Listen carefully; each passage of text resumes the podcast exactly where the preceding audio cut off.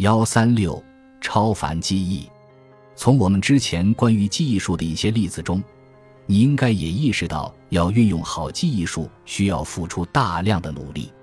实际上，一些人是如此擅长记忆术，以至于他们几乎是自发的使用记忆术，而只需付出极少的努力。拥有超凡记忆力的人，也许可以分为两类：一类是专业型的记忆专家。